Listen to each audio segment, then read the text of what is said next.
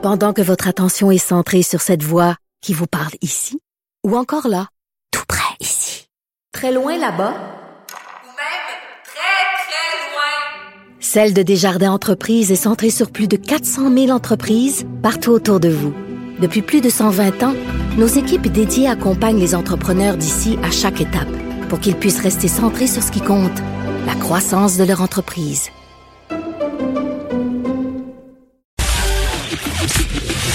Le, commentaire de Alex Dufresne, une femme de théâtre pas comme les autres. C'est mercredi, alors on retrouve Alex Dufresne pour sa chronique. Bonjour Alex. Bonjour. Alex, aujourd'hui tu nous parles de trois femmes réfugiées qui sont devenues des femmes accomplies. Ça m'intrigue. Oui, en fait, euh, je, je, je, pensais aux Libanais là, qui ont vécu, euh, puis j'ai pensé au fait que justement, là, il y avait beaucoup de gens, il y a une grosse diaspora libanaise en fait qui vit déjà à, à l'étranger, puis je me suis dit que ça allait créer encore plus d'immigration. Puis là, j'ai pensé justement au fait que, bon, euh, je sais pas si tu au courant, Jean-François, mais en ce moment dans le monde, il y a une personne qui devient réfugiée, là, qui est déplacée à chaque deux secondes. Donc ça, ça fait Ah oui. vraiment beaucoup d'immigrants. Ben oui, je savais Ça pas fait- ça. C'est c'est énorme. Ouais. C'est énorme. Ça fait beaucoup, beaucoup de réfugiés. Et parmi ceux-ci, ben, on oublie souvent, en fait, de parler des femmes, parce que les femmes, c'est elles qui sont les plus vulnérables, en fait, qui sont mises en danger encore plus dans ces déplacements-là, qui, les mettent dans des conditions de précarité, quand on pense aux réfugiés, on, pense souvent aux histoires d'horreur, tu sais, sur les personnes déracinées. On parle de l'errance, du racket, des humiliations avec les passeurs, euh, euh, l'angoisse d'échouer en mer, euh, de se noyer, les viols, les agressions dans les camps de réfugiés. Bon, fait que c'est toutes des choses qui affectent les gens qui le vivent, mais particulièrement les femmes. Puis, à l'issue justement de cet interminable chemin-là, de, de, de changer de pays de manière la plupart du temps illégale, puis de fuir des, des guerres, euh, il y a bon le, de- de- le danger, l'attente, l'ostracisation, tout ce que ces femmes-là vivent. Mais il y a aussi des femmes qui surmontent tout ça, puis une fois arrivées dans leur, dans leur nouveau pays, euh, montent les échelons très vite. Puis c'est pour ça qu'aujourd'hui, je voulais parler un peu des, de- du côté positif, en fait, de ce que des femmes réfugiées ont réussi à faire dans leur vie, puis sont vraiment au sommet là, de, de leur rêve puis de leur profession. La première, elle s'appelle Alima Aden. Je ne sais pas si tu la connais. Non. C'est euh, c'est une top modèle qui est d'origine somalienne. Elle vit maintenant aux États-Unis. Elle est de toute beauté et euh, c'est la première top modèle qui a posé, qui est une réfugiée, un, et qui a posé voilée. Donc, elle est musulmane, puis elle suit le code euh, où les femmes doivent se vêtir modestement. Donc, elle cache ses cheveux et elle a fait là, les covers de Vogue, Harper's Bazaar, Allure, nomme-les, elle les a toutes faites, mais en posant avec son hijab. C'est un peu ça aussi qui l'a fait connaître, parce qu'elle est née en 97 dans un camp de réfugiés au Kenya. Sa famille, avant ça, avait fui la guerre civile en Somalie. Puis quand elle avait six ans, là, sa mère euh, l'a amenée dans un dans l'État du Minnesota aux États-Unis. Puis là, elle a commencé à participer à des concours de beauté. Puis elle a participé à Miss, Miss Minnesota en 2016 et c'est devenue la première concurrente à porter un burkini et un hijab dans le concours. OK. C'est là qu'elle s'est fait connaître, en fait. Puis là, elle a décidé de suspendre ses études pour se consacrer au mannequinat. Puis elle a dit, ben nous, les musulmanes, il faut aussi qu'on puisse être euh, représentés dans le monde de la mode. Sais, elle veut bousculer les idées reçues sur les femmes musulmanes, combattre l'islamophobie, puis transmettre justement un message de tolérance, euh, puis être Mhm. ambassadrice pour euh, pour l'UNICEF aussi.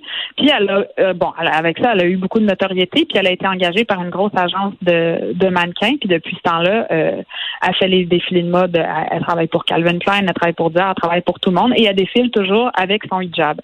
Ah, ben ça aurait été facile pour elle de l'abandonner, puis elle elle a tenu à ses convictions. Oui, puis c'est oui, puis je, je peux dire que c'est vraiment la première qui l'a fait.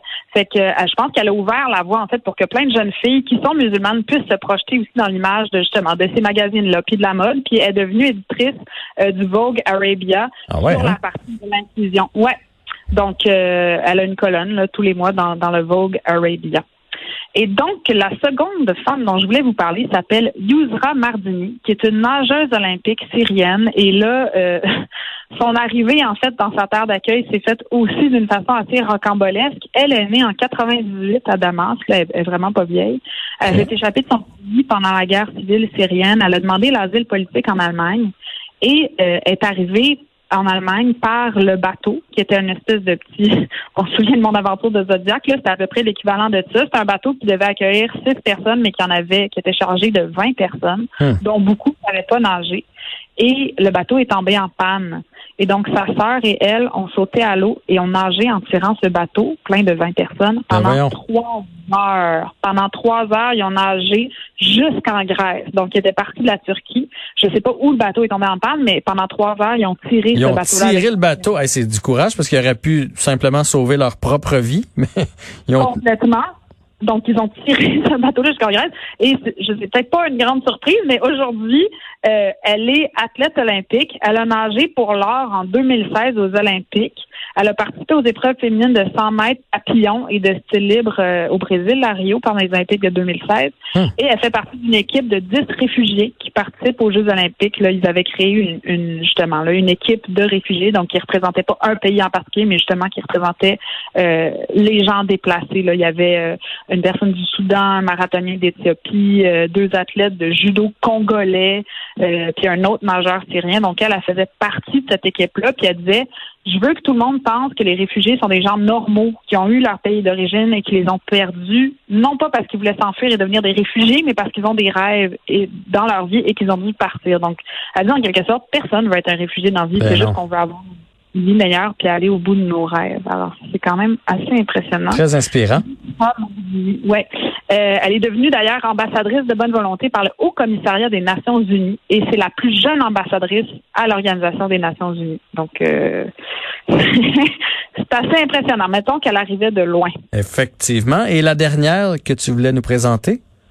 La dernière, je pense que vous la connaissez toutes, ou en tout cas, elle est pas mal plus connue euh, parce qu'elle fait de la musique, et c'est la rappeuse M.I.A., qui est une star, là, euh, le- littéralement, aux États-Unis, euh, qui s'appelle, par ailleurs, Matangi Maya, et là, attention, le nom de famille, Arul Pragasan, et donc, elle se surnomme M.I.A. Et elle, elle vient, euh, c'est une réfugiée du Sri Lanka. Elle est née en 75.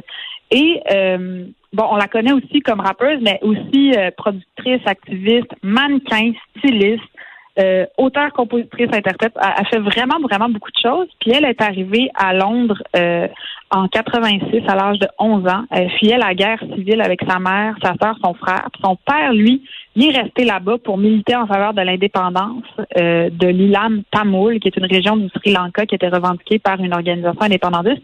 Et donc, ça mettait sa famille en danger. Et donc, ils ont dû, euh, ils ont dû émigrer. Et euh, en 2005, elle a sorti son premier disque le pseudonyme qu'on connaît aujourd'hui, M.I.A. Et ça s'appelle Arouleur et c'est le surnom de son père. Lui, justement, là, euh, faisait partie d'un mouvement révolutionnaire tamoul et qui est considéré comme un terroriste par le gouvernement. Donc, euh, c'est un peu son histoire qu'elle relate là. Elle a grandi ensuite en Angleterre, dans les HLM. Euh, elle souffre de racisme, mais elle s'est vraiment élevée justement avec le rap. Elle a réussi à reprendre le contrôle sur son histoire, puis elle le présente euh, à travers sa musique.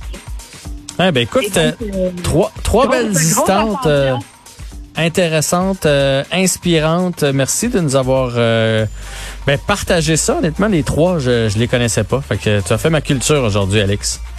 Avec plaisir. Bonne journée. On se retrouve vendredi pour la dernière de la semaine. Oui, bye. Bye bye.